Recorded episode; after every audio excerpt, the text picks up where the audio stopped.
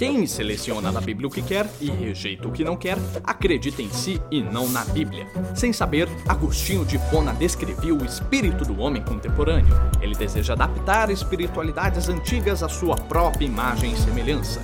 Desejamos um Deus que nos conforte e ajude, mas que não se atreva a nos dar qualquer tipo de responsabilidade. Ao invés de termos uma fé bíblica, hoje nós temos uma fé customizada. Boa noite, Chácara Paineiras. É muito bom estar aqui com vocês. E para aqueles que ainda não me conhecem, o meu nome é Ricardo, tá? É, não, não é o, Ricardo Agreste. Sou xará, mas não tanto. Eu sou uma versão ah, um pouco mais alta, mas pouca coisa. ok? Ah, para aqueles que não estão acostumados com o meu rosto, eu sou um dos pastores da equipe, mas vocês não me veem constantemente pois eu normalmente estou no campo Barão e no campo Cambuí. Mas nessa noite é um privilégio estar com vocês para dar seguimento à nossa série Fé Customizada. E ao mesmo tempo que é um privilégio, é uma responsabilidade, porque esse tema é, é o tema da moda. Falar em customização das coisas é, é o que acontece diariamente, é o anseio das pessoas de encontrar a, a roupa ideal para o seu jeito, para a sua vontade, de acordo com o seu querer. É a, vontade das pessoas encontrar um grupo de pessoas a qual ela se pertence, o grupo que ela fala, não, esse grupo é a minha cara. A customização está em alta. E isso acontece no contexto da fé. Para aqueles que acompanharam o lançamento da série, nós usamos uma citação, uma citação de um homem chamado Agostinho de Pona, também conhecido por alguns como Santo Agostinho, onde ele diz: Quem seleciona na Bíblia o que quer e rejeita o que não quer, acredita em si mesmo e não na Bíblia. E a customização, como nós conversamos no primeiro dia da série, a fé do meu jeito, ela atinge tudo, absolutamente tudo, inclusive a fé. O nosso Spotify é marcado com as músicas que atendem à minha fé. Quando eu estou triste, eu estou deprê, eu vou lá e coloco aquele worship que me levanta, que me motiva. Ah, às vezes depende, é o seu canal no YouTube, aqueles pregadores mais famosos que você segue e que quando você também está um pouco acomodado e você fala, não, eu preciso dar um get up, eu preciso ah, me motivar. E aí você pega lá aquele que grita, que te motiva, que só quando ele olha para você, você já, nossa, agora eu me senti bem. Né? A customização acontece diariamente na nossa prática de fé. Todo dia, todo dia. É, é o, o eu acho que. O eu acho que, customizando as coisas, customizando a, as coisas a partir da nossa própria experiência, do nosso próprio desejo. E o maior perigo da customização da fé é que ela não apenas customiza o nosso dia a dia, ela customiza o nosso objeto último de fé. Ela customiza quem nós chamamos de Deus. E aí nós entramos no segundo dia da série, onde nós conversamos sobre a transformação do meu jeito, aonde nós vimos que nós criamos diversos Jesuses. Vocês lembram do quem esteve presente do aplicativo iJesus? Jesus Coach, Jesus Love, é, diversos Jesuses para todos os gostos, Jesuses criados à nossa própria imagem e semelhança, a partir do nosso ego, a partir dos nossos desejos, das nossas vontades. E o que nós conversamos nesse segundo dia da série foi que esse Jesus customizado não transforma a vida de ninguém, nem a minha, nem a sua. E hoje, o tema que nós vamos conversar um pouco é o compromisso do meu jeito. Afinal, se eu customizei o objeto último da minha fé, se eu criei Jesus para mim, por que eu não posso customizar que tipo de compromisso eu tenho? Mas, a pergunta que nós temos que fazer, o que seria um compromisso do meu jeito, um compromisso customizado? E eu queria compartilhar um pressuposto com vocês nessa noite, que é o seguinte: um compromisso customizado é um compromisso aonde nós invertemos a ordem das coisas. Nós não mais queremos nos comprometer com quem Deus é, mas nós queremos um Deus que se comprometa com quem nós somos. nós invertemos o sentido. Nós, em vez de cantarmos não a minha vontade, mas a tua, nós cantamos o contrário. Não a tua vontade, mas a minha. É, não os seus planos, não a sua estratégia, não o teu querer, é, mas o meu. Afinal, eu acho que, e o meu eu, eu acho que, é muito melhor que o de Deus. É, nós estamos à procura de um Deus que se comprometa conosco, se comprometa com os nossos desejos. Ah, e o historiador e filósofo Leandro Carnal, professor da Unicamp, ele resume bem esse desejo nosso. Numa das suas palestras na CPFL Cultura, ele diz o seguinte: se eu quero prosperidade, Deus também quer. Se eu quero que o meu candidato vença, Deus está ao meu lado. Se eu quero que meus inimigos pereçam, Deus abençoa. Deus sempre quer o que eu quero. O que nós queremos é um Deus que se compromete comigo. É um Deus que se compromete com as minhas vontades e desejos. E eu queria compartilhar com vocês nessa noite, além desse pressuposto de que nós queremos um Deus que se comprometa conosco, um conceito cunhado por um sociólogo americano chamado Christian Smith. O conceito ele chama de deísmo moralista terapêutico. Uh, após cinco anos de pesquisa nos Estados Unidos, pesquisando que tipo de visão religiosa os adolescentes e jovens americanos possuíam, ele sistematiza os resultados, uh, analisa esses dados e escreve um livro. E aí, nesse livro, ele cunha esse termo. E o que ele está dizendo é o seguinte: os adolescentes e jovens americanos que se dizem cristãos, afinal vivem num país majoritariamente cristão, eles afirmam que eles têm um direito. Eles merecem serem felizes. E, e isso é muito forte no discurso desses jovens e adolescentes. E esses jovens e adolescentes, eles creem em Deus. Eles não têm problema com a crença em Deus. A questão é que o Deus que eles afirmam crer é, é um Deus genérico, customizado, que toma diversas formas. Não é mais um Deus pessoal que se relaciona comigo e com você, mas é simplesmente um Deus qualquer que criou as coisas, que se ausentou e que quando eu preciso, é, Ele está à disposição. Afinal, é, eu quero um Deus que se comprometa comigo. Eu mereço ser feliz e esse Deus tem que estar tá aí para me ajudar. Mas, ao mesmo tempo, o discurso desses adolescentes e jovens americanos era muito marcado por um, um protagonismo próprio. Um, não, eu sou bom, eu dou conta, deixa comigo. Né? E, e quando eu só aciono Deus, quando o deixa comigo dá errado. Quando eu cheguei no meu limite, quando alguma coisa acontece que eu, com as minhas capacidades e competências, não dou conta. E aí então é, eu aciono Deus para que Deus venha em minha direção, venha me socorrer, venha dar o que eu quero, venha realizar o que eu preciso, venha me fazer feliz. E o que mais me assusta quando eu li esse livro é que, para mim, essa realidade não é exclusiva dos norte-americanos. Como a gente conversou aqui, o Pedro comentou, nós somos brasileiros e fé não é o problema, a gente tem fé. A grande pergunta é: fé em quê? Fé em quem? Ah, e que tipo de compromisso essa fé está gerando em nós? Isso está extremamente perto de nós.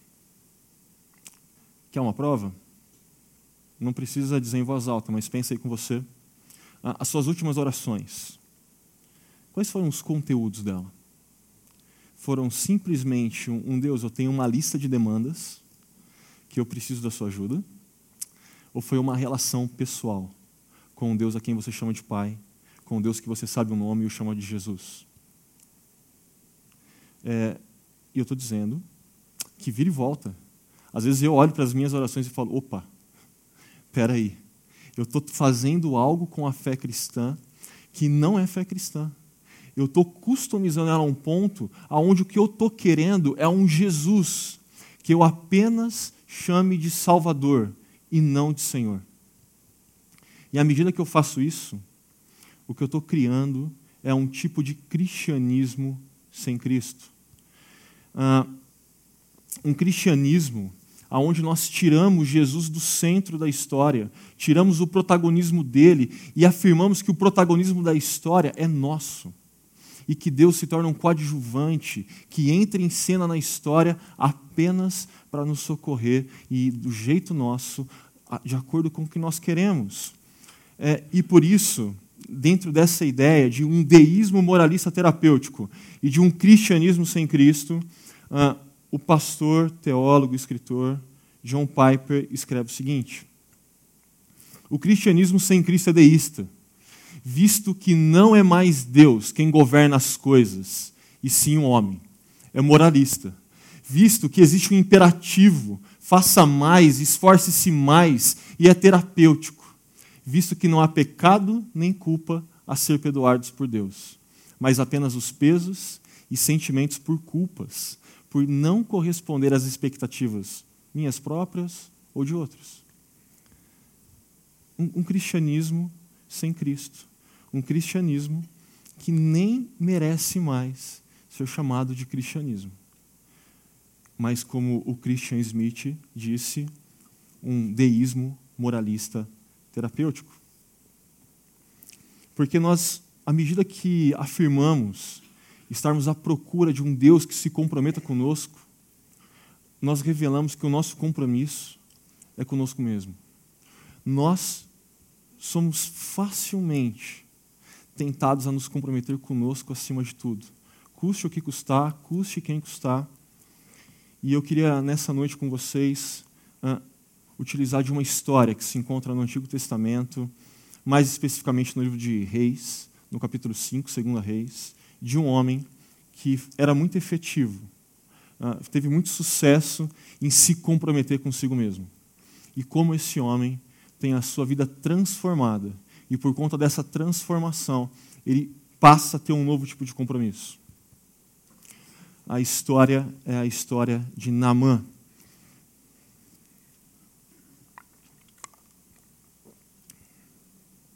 Uh, Naamã, comandante do exército do rei da Síria, era muito respeitado e honrado pelo seu senhor pois por meio dele o Senhor dera a vitória à Síria. Mas esse grande guerreiro ficou leproso. O personagem de hoje da nossa história é uma história rica, que tem outros personagens, e talvez eu, eu sinto te dizer, mas a gente não vai exaurir essa história hoje. É, ela é rica demais para o tempo que nós dispomos. Então eu queria convidar você a se atentar para esse personagem que nos é apresentado desde o primeiro versículo desse capítulo, chamado Naamã. Naamã é um cara de sucesso. Naamã, na verdade, é o cara. Naamã é aquela pessoa que chegou lá, conseguiu tudo o que queria. Os seus objetivos ah, foram alcançados. Imaginem só no momento ah, do mundo onde força militar é decisivo para qualquer tipo de relação diplomática, para qualquer tipo de império se sobressair em relação aos demais. E a Síria, é, ela é o império da época, da região ali do Oriente Médio. E Namã é o comandante desse exército. Namã é o comandante vitorioso desse exército. Namã é um grande guerreiro. Namã acumulou tantas vitórias, acumulou tanto sucesso e prestígio, que o escritor dessa passagem israelita frisa que Naamã era muito respeitado pelo rei da Síria, muito honrado, muito admirado por todos. Naamã era aquele cara que por onde passava, todos sabiam quem ele era. Naamã, ele poderia facilmente chegar em qualquer lugar e falar: Muito prazer, é, meu nome é Naamã, meu sobrenome, sucesso ele era o estereótipo do sucesso. Mas, mas, é, esse grande guerreiro ficou leproso. Ah, acontece um grande porém na vida dele, um mas. Algo que foge do seu controle. Ele adquire lepra. E a lepra, diferente do nosso momento, diferente do contexto nosso, onde nós dispomos de recursos médicos, avanços tecnológicos, para aquele período, a, a lepra tinha duas grandes implicações. A primeira é: se a morte é um destino de todos os homens e o relógio está contando, aquele que adquire, adquire lepra sabe que o relógio está contando mais rápido, sabe que o ponteiro avança mais rápido, sabe que o tempo está contra ele, sabe que a morte não é apenas um destino certo, mas que a morte corre ao seu encontro. A sua vida está em risco, está em xeque.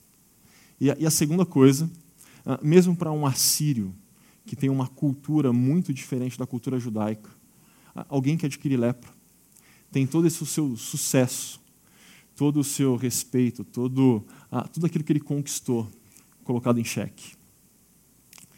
Namã não seria mais o comandante do exército, dependendo do nível que a lepra chegasse. Ah, Namã não seria mais aquele homem que, nos momentos públicos ah, da política da época, estaria ao lado do imperador.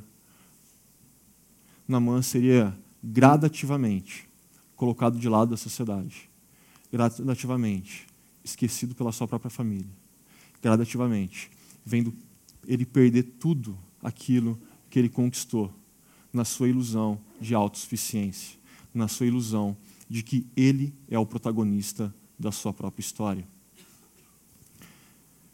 Ah, e isso tem que ser algo que desafia a gente hoje. Por quê? diversos gêneros literários que a Bíblia utiliza, os autores que escreveram o texto bíblico, eles têm uma intenção de desafiar as nossas imaginações, de convidar a gente a se enxergar dentro dessas histórias, de falar, olha, é, se põe no lugar. É, o que, que seria se fosse você naquela situação? E aí nós temos que trazer isso para os nossos dias, trazer isso para a nossa vida e, e lembrarmos que a nossa cultura é uma cultura que preza o sucesso. A nossa cultura insiste em dizer que as coisas dependem de nós. Se você planejar, se você tiver os métodos corretos, procurar um bom coach, se você é, fizer as coisas certas, se você ah, honrar, Deus vai te abençoar. E aí então a gente está com essa imagem na cabeça, é, tentando controlar a nossa própria vida, querendo chegar lá, mas alguma coisa acontece. É, mas, num cenário de crise econômica, a, a sua vida profissional é colocada em xeque. Os cortes começam a acontecer e a ansiedade começa a pesar no seu coração. você é empreendedor e, de repente, os contratos que você vislumbrava começam a ficarem distantes. Não são mais realidades próximas, são realidades distantes para você. Ou ainda mais, de repente, uh, o luto se torna algo próximo. Uma morte de um parente querido. De repente, uh, um diagnóstico no exame de rotina. Mas alguma coisa acontece. A vida não é como nós planejamos. A vida ela é marcada por seus altos e baixos, pelos seus mas que atingem a história nossa e das pessoas à nossa volta. E isso é muito bom. Muito bom. E aí você fala: não, você é muito bom, você é masoquista, que é isso? Como assim é, esses más são bons? Eles não são bons em si, ok? Mas eles são bons porque o Deus que a história bíblica apresenta é especialista em utilizar essas adversidades para se tornar conhecido. É especialista em utilizar dessas situações para mostrar quem ele é e não dar aquilo que nós queremos, mas nos transformar de dentro para fora.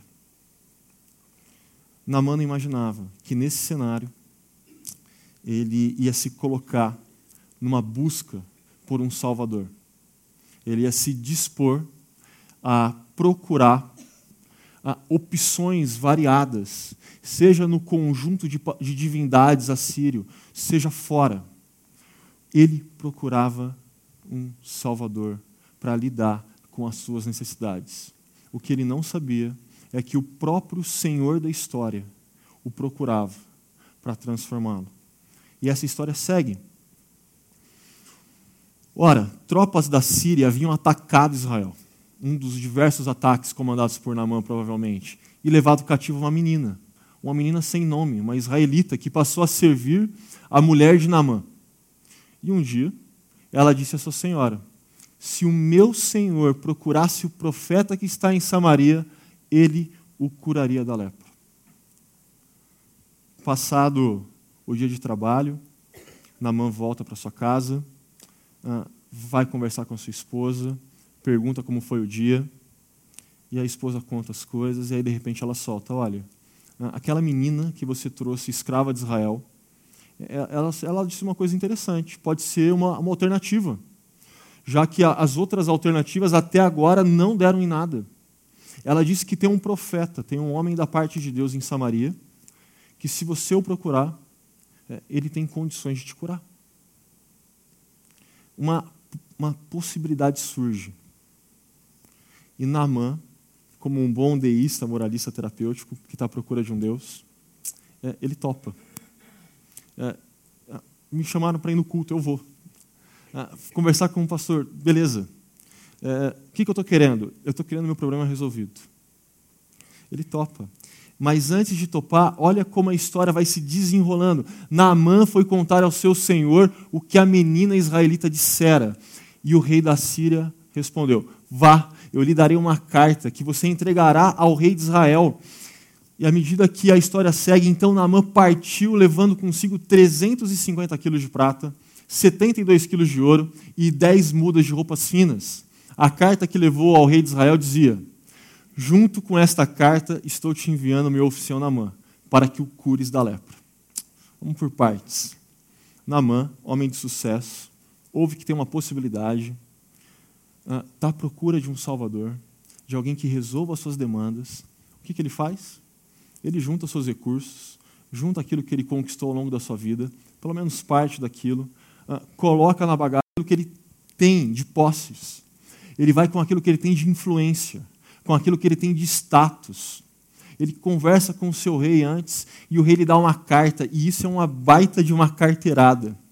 Porque a, a fama da Síria não era a fama das melhores. O exército assírio era extremamente violento. Ah, e além de opressor, com, uma, com costumes de tortura em muitos casos. O exército da Síria era um exército que trabalhava pesado com miscigenação racial. Então eles chegavam e você tinha um marido, não, você não vai ficar mais com esse marido, agora você vai ter um marido assírio. Iam mudando as configurações familiares.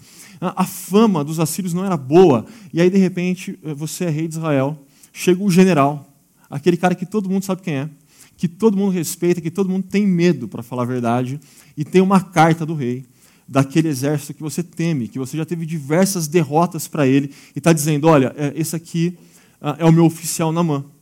Eu te enviei ele para você curar ele da lepra. Uma baita de uma carteirada. Namã vai com tudo que ele tem: seus recursos, sua influência, seu status, todo o seu sucesso acumulado, porque com isso ele espera uh, continuar sendo o protagonista da sua história e manipular um Deus para que atenda à sua necessidade. À medida que Naamã faz isso, o que ele está demonstrando é que o compromisso que ele tem consigo mesmo é um compromisso com o seu próprio desejo, com as suas próprias vontades, com as suas próprias necessidades. Ele procura um Salvador não para a sua história, não para a sua vida, mas ele procura um Salvador para um problema.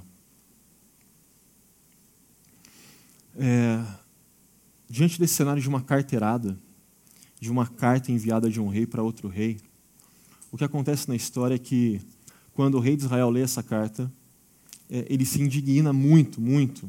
É, ele sabe que a situação dele está tá na reta, ele pode ser trocado, a Síria domina, ele pode ver o povo dele sofrer uma nova derrota, e ele se indigna, ele rasga as suas vestes, e ele olha para Namã e fala: Quem sou eu?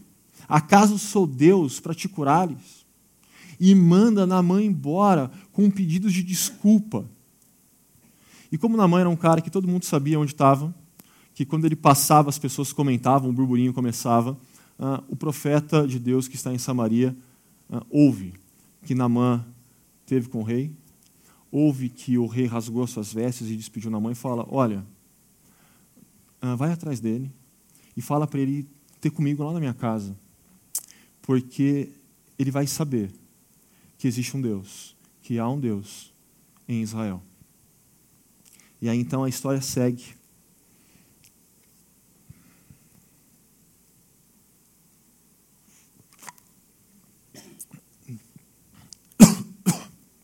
Desculpem. É, então Naamã foi com seus cavalos e carros e parou à porta da casa de Eliseu. Lembrem que eu comentei com vocês que o texto bíblico diversas vezes desafia a nossa imaginação? Então imagine essa cena. Um profeta, provavelmente vivendo numa casa simples, pouco cômodos pequenos, poucos cômodos, uh, numa região um pouco mais afastada do burburinho da cidade, da, do centro urbano, uh, das grandes massas, dos shoppings e tudo mais. Uma casa simples, humilde, afastada. E de repente, você tem toda uma comitiva, uma comitiva militar, saindo da cidade, da onde está o castelo do rei de Israel, e se dirigindo para essa casa e batendo na porta. Uh, o profeta, em vez de atender, de respeitar a diplomacia, de respeitar, não, é o grande Namã que veio me ver. Não, o que, que ele faz? É, Eliseu envia um mensageiro, ele manda o secretário, o rapaz que divide o quarto com ele, para lhe dizer: vá e lave-se sete vezes no Rio Jordão, sua pele será restaurada e você ficará purificado aquele profeta, ele não está fazendo isso de forma ilógica, irracional. O que ele está fazendo é tomando todos os cuidados para que Naamã não confunda as coisas. Para que Naamã não continue achando que o sucesso dele, aquilo que ele tem, aquilo que o seu status, a sua influência, é possível manipular Deus a seu favor. Que as coisas não são do jeito dele. Ah, aquele profeta toma todos os cuidados para que Naamã saiba que o poder da cura, inclusive, não reside nele mesmo, mas reside em Deus.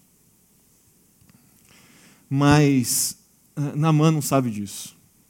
Não sabe que ah, essa situação toda tem a ver com cuidado.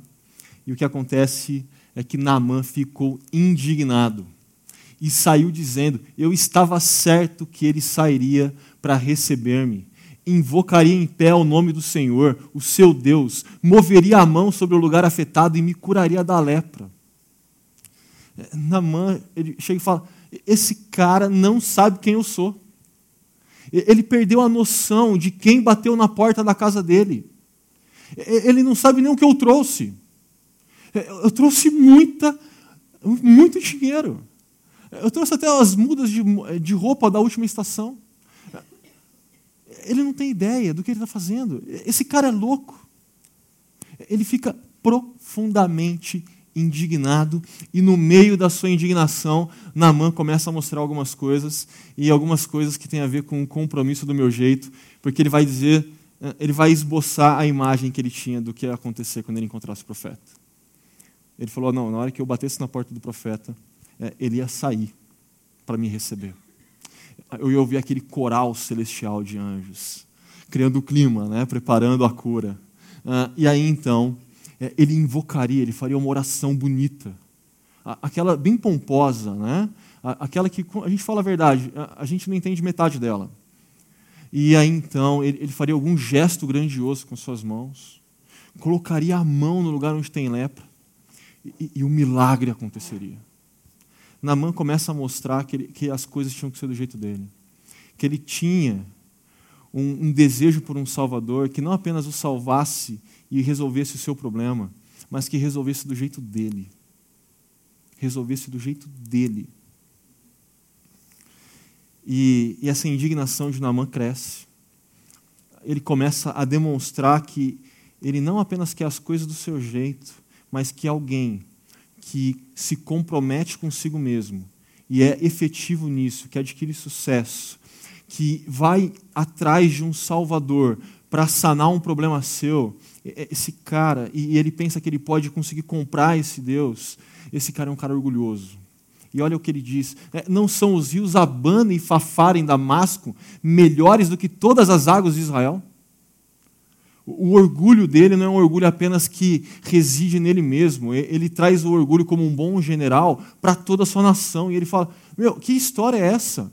De eu ir me banhar sete vezes num riozinho, sem vergonha, de um país mequetrefe. Não, as águas da minha nação são muito melhores. Se fosse para se banhar no rio, para nadar no rio, eu faria isso na minha terra.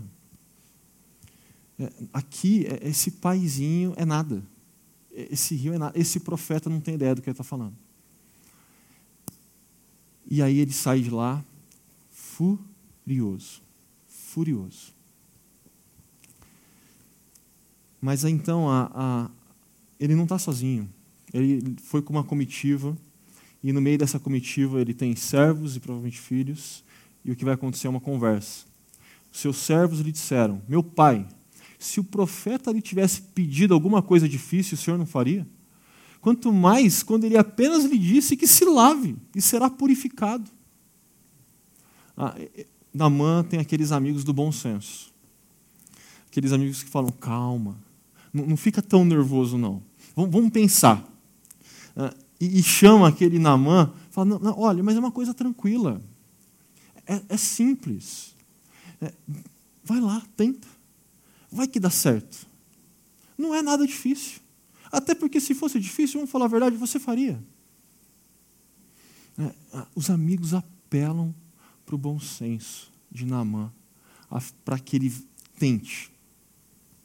E eu confesso que esse negócio sempre me pega, porque eu, eu me considero um cara do bom senso. É, sério. Se você falar para mim, olha, faz desse jeito, eu vou te perguntar por quê. E aí você vai ter que dar uma lista dos assim, bons motivos do porquê eu tenho que fazer aquilo daquele jeito. Porque senão eu também quero fazer do meu jeito. E, e eu gosto de ser um cara do bom senso. Mas o que Namã vai experimentar aqui, o que eu preciso experimentar todo dia, é que o convite desse Deus que se revela em Jesus, desse Deus que não é apenas Salvador, mas também é Senhor, não é um convite para que nós vivamos as nossas vidas pautados no bom senso. É um convite para nós sermos transformados e de diariamente sermos obedientes. E é por isso que eu queria focar com vocês nessa transformação que Naamã experimenta. Essa transformação que gera em Naamã um novo tipo de compromisso. E eu queria destacar com vocês três, três itens. Tentar ser breve em cada um deles. O primeiro deles tem a ver com isso. Não é um convite ao bom senso, é um convite à obediência. Assim ele desceu ao Jordão, mergulhou sete vezes, conforme a ordem do homem de Deus, e foi purificado. Sua pele tornou-se como a de uma criança. A obediência que resulta em milagre. Na sabedoria bíblica, obediência procede a, a, providência de Deus. Obediência não tem a ver com é um Deus mandão que quer ficar mandando. Obediência tem a ver com um Deus que nos ama, quer cuidar de nós. E o caminho disso é, passa pela obediência. E não é uma obediência simplesmente em grandes coisas, mas é uma obediência nas coisas pequenas do dia a dia. É, o, o profeta não pediu nada demais. Vai tomar um banho de rio sete vezes coisas simples, diárias. E, e como ah, é difícil ser obediente nessas pequenas coisas. Como é difícil a, a gente abrir mão do bom senso, das nossas boas desculpas, das nossas autojustificativas, para experimentar de uma obediência cotidiana a partir da palavra de Deus. Até porque, às vezes, ah, a gente fica jogando o seguinte argumento: não, não, o que eu não preciso, o que, não é o que eu precise de uma mudança diária. Eu preciso de algo grandioso acontecendo. Então, por exemplo, você está no meio de uma crise espiritual, ah, você quer, você olha para sua caminhada com Jesus e fala: meu, ah, não está boa. Eu não consigo orar, eu não consigo ler a Bíblia. É, o que eu estou precisando é de um bom congresso. É aquela conferência que vai ter aqueles preletores e isso vai mudar a minha caminhada espiritual com Jesus. A gente quer um negócio grande. E aí você varre o texto bíblico procurando aonde Jesus disse um negócio desse e você não encontra. Mas aí, de repente, você está lidando com o texto, conversando com um dos pastores da comunidade, e o que ele vai te orientar é: olha, a saúde da sua caminhada espiritual com Jesus não depende de um congresso, depende de coisas pequenas. Depende da sua constância e frequência dos nossos encontros dominicais.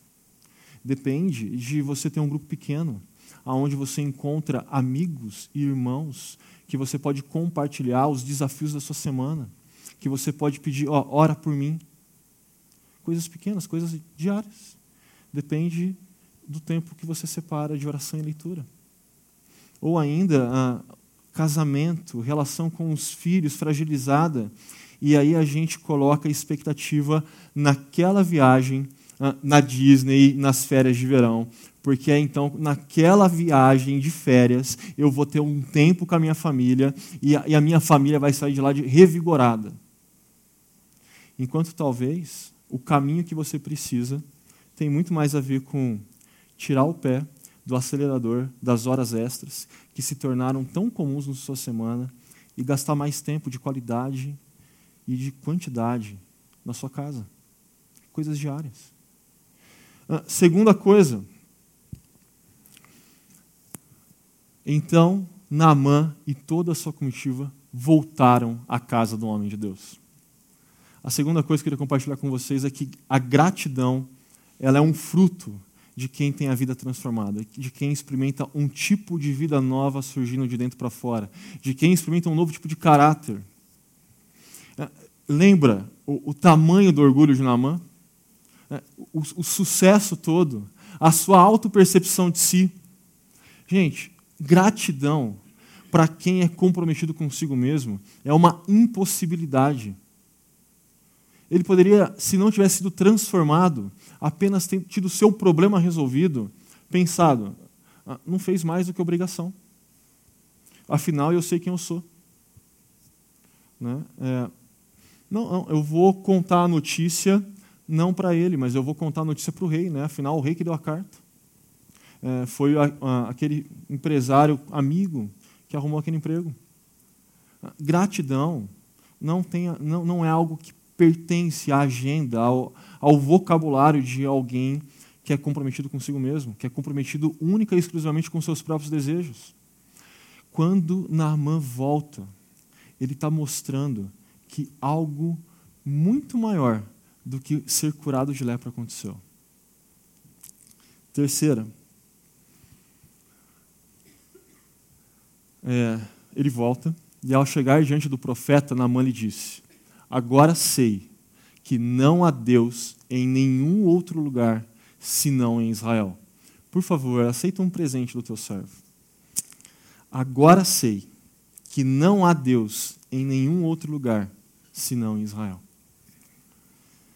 Naamã é um assírio que tem uma caixa de deuses, tem um, um armário cheio de divindades para escolher para Naamã não seria problema chegar e colocar o Deus de Israel numa prateleira junto com esses outros deuses. Seria muito fácil. Mas o que acontece com Naamã é que ele não apenas encontra um Salvador, ele é encontrado pelo Senhor. E aí então ele se depara com uma verdade. Todos aqueles deuses são fake news. Todos aqueles deuses eh, não são nada e, e, a gente tem aquela dificuldade de entender idolatria nos dias de hoje, porque na, na mente evangélica brasileira, idolatria ainda se restringe a, a, imagens confeccionadas. Mas não, idolatria tem a ver com quando nós pegamos inclusive coisas boas na realidade e promovemos elas ao lugar que pertence única e exclusivamente a Deus. Nós fazemos ídolos muito facilmente. E numa cultura como a nossa, onde o, o, discurso de tolerância, onde o discurso de pluralidade, de, relativ, de relativismo impera, a, a gente tem muita dificuldade de falar: não, olha, existe uma única verdade. E essa verdade não é uma informação, é uma pessoa, é um Deus revelado. Não há nada, não há ninguém, não há nenhum outro Deus além desse. Todo esse resto é enganação. A gente não dá conta, a gente tem muita dificuldade com isso. Mas Naamã se compromete com essa verdade. Esse compromisso contracultural. que é diferente da cultura. E esse compromisso contracultural dele continua se manifestando. Olha só o que acontece. Então disse Namã: Já que não aceitas o presente, ao menos permite que eu leve duas mulas carregadas de terra, pois teu servo nunca mais fará holocaustos e sacrifícios a nenhum outro Deus, senão ao Senhor. O compromisso com a verdade de que há apenas um Deus é, não é uma informação privada para Navan. Não, não resume aonde Namã vai no domingo. Não resume o que ele faz no seu quarto, mas impacta a sua vida pública. Ele assume um compromisso público. Eu não vou mais colocar a minha confiança em outros deuses. Eu não vou mais me dobrar diante de outros deuses. É, eu não vou mais deixar com que o dinheiro, sucesso e qualquer outro ídolo domine e molde a minha vida. O único que vai moldar a minha vida é o Deus que eu conheci, Senhor e Salvador.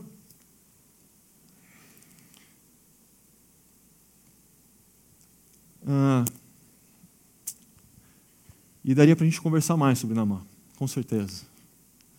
Mas tem uma outra personagem que eu apenas quero comentar nessa história com vocês, que é uma menina.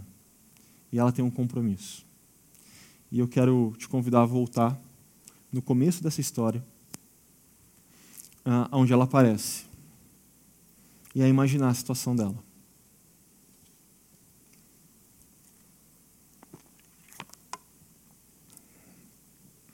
Uma menina que, no melhor cenário, é, foi levada escrava para fora da sua terra. Que, no pior cenário, ela viu sua própria família ser executada e aí então ela foi levada como escrava para fora da sua terra. Uma menina com uma história de dor, com marcas profundas, com sofrimentos que ela teria que lidar e que não era algo que estava distante do presente dela ela estava na casa de Namã, do general responsável por isso. Ela estava ali, todo dia, sendo a doméstica da casa, todo dia fazendo as atividades cotidianas da casa, tendo que servir aquele que lhe causou tanta, tanta, tanta dor. A atitude mais simples, mais lógica, seria essa menina é, odiar Namã essa menina querer se vingar de Namã. Essa menina uh, de saber que Namã está com lepra e pensar, bem feito. É, que, que a lepra avance rápido. Ou ainda, uh, se ela não for muito vingativa, é, ela ser indiferente. Falar, é, não, não. Uh, problema dele, é, eu tenho os meus para lidar, e, e eu vou lidar com os meus problemas. Ema, ema, ema, já diria aquela canção, cada um com seus problemas. É, Namã é problema de Namã. Eu, eu vou ficar indiferente à situação. Mas ela não faz nem o caminho da vingança, nem o caminho da indiferença. Ela opta pelo caminho de compartilhar aquilo que ela sabe, e aquilo que ela sabe é aquilo que pode salvar a vida de quem lhe causou tanto, mas tanto, tanto mal se o Senhor procurasse o profeta que está em Samaria, ele o curaria da lepra. Como que isso é possível? Como que dentre os possíveis caminhos ela opta por esse caminho? A resposta é simples. Ela o perdoou. Aquela menina perdoou Namã. Aquela menina aceitou o custo de perdoar Namã. Porque quando alguém faz um mal para a gente, ou a gente paga, ou a gente, na mesma moeda, uma, um tipo de vingança, ou a gente é indiferente, ou a gente perdoa e assume o custo. Perdoar tem a ver com assumir o custo. Perdoar tem com assumir o tipo de sofrimento que assumir o custo exige. Perdoar não é nada fácil, perdoar custa caro para quem perdoa. E à medida que essa menina é, ela demonstra isso, de assumir o sofrimento, para poder fazer o bem, para salvar, para curar aquele que lhe fez tanto mal, essa menina aponta para Jesus. O compromisso dessa menina sem nome aponta para o compromisso radical de Jesus. Porque Jesus é aquele que assumiu todo o custo. é aquele que se fez o verdadeiro servo sofredor por conta de todos os nossos erros, por conta da nossa ruptura com Deus, Criador de todas as coisas e Pai. Jesus, ele vai para a cruz, ele se torna prisioneiro no nosso lugar, ele se torna a, aquele que sofre, e sofre ao limite, e experimenta a morte por nós. Essa menina aponta para Jesus.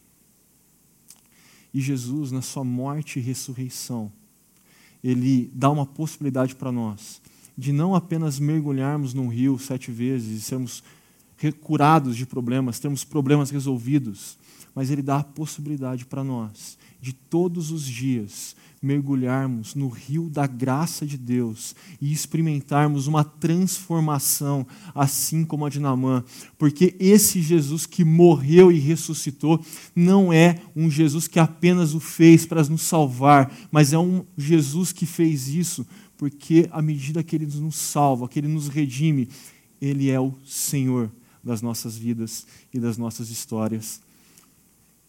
Ele é Salvador e Senhor são compromissos inseparáveis. Se Naamã procurava um salvador para o seu problema, ele não imaginava que o Senhor da história lhe procurava. Ah, às vezes você chegou aqui com o seu coração pesado, com problemas afligindo você, te deixando ansioso, e você veio procurar um salvador para o seu problema. Mas o que eu quero dizer é que você não precisa apenas de um salvador para o seu problema você precisa experimentar esse compromisso inseparável com esse Jesus que é Senhor e Salvador. Senhor e Salvador. Por último, eu queria ler essa frase com vocês, de um teólogo, Arthur W. Pink. Não estamos perguntando se Cristo é o seu Salvador, mas se é real e verdadeiramente o seu Senhor. Se ele não é o seu Senhor, então, muito certamente, ele não é o seu Salvador. Aqueles que não receberam a Cristo Jesus como seu Senhor, e apesar disso supõem que ele seja o seu Salvador, estão iludidos. A sua esperança se baseia em um alicerce de areia.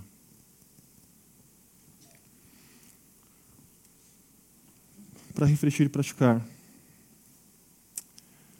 a pergunta que tem passado essa série, na minha opinião, desde o primeiro dia, é: quem é Jesus? E eu queria convidar você a pensar nisso nessa noite. Quem é Jesus para você? Ele é apenas um salvador, um coadjuvante da história que você acessa quando você precisa? Ou ele é o Senhor de toda a sua história, que está convidando você a experimentar um tipo de vida nova, um tipo de compromisso novo. Quem é Jesus para você? É o Jesus que a Bíblia nos apresenta, o Deus revelado, que morreu e ressuscitou? Ou é um Jesus customizado, que não te transforma, que não muda ah, os compromissos do seu coração e os compromissos da, da sua semana? A segunda pergunta é como você tem se comprometido com Jesus? Vamos começar de verdade. É, você tem se comprometido com Jesus ou você apenas quer um Jesus que se comprometa com você? É, você tem usado de artifícios, de, de lógica, de argumentação para justificar, não, não, mas é, é importante, é válido. Como você tem se comprometido com Jesus? Ele é o Senhor e Salvador. Ele é o protagonista da história de todas as coisas, da história cósmica. Como você tem se comprometido com Ele?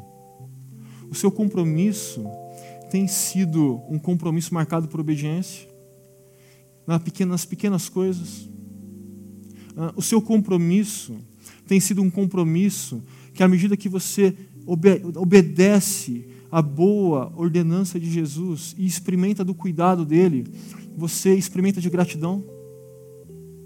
Gratidão faz parte da, da sua agenda por conta do seu compromisso com Jesus.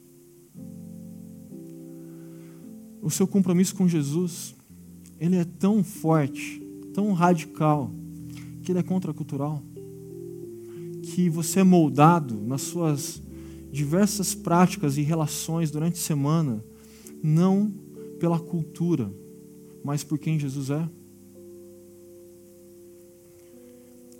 Eu queria convidar vocês a, durante essa canção que nós vamos cantar agora, orar. Orar. E colocar toda a sua vida diante desse Jesus. Inclusive, pode colocar os seus problemas, não tem, não tem crise com isso. Mas saiba que mais do que um Salvador para os seus problemas diários, você precisa de um Senhor para toda a sua história. Que Deus nos dê graça. Amém.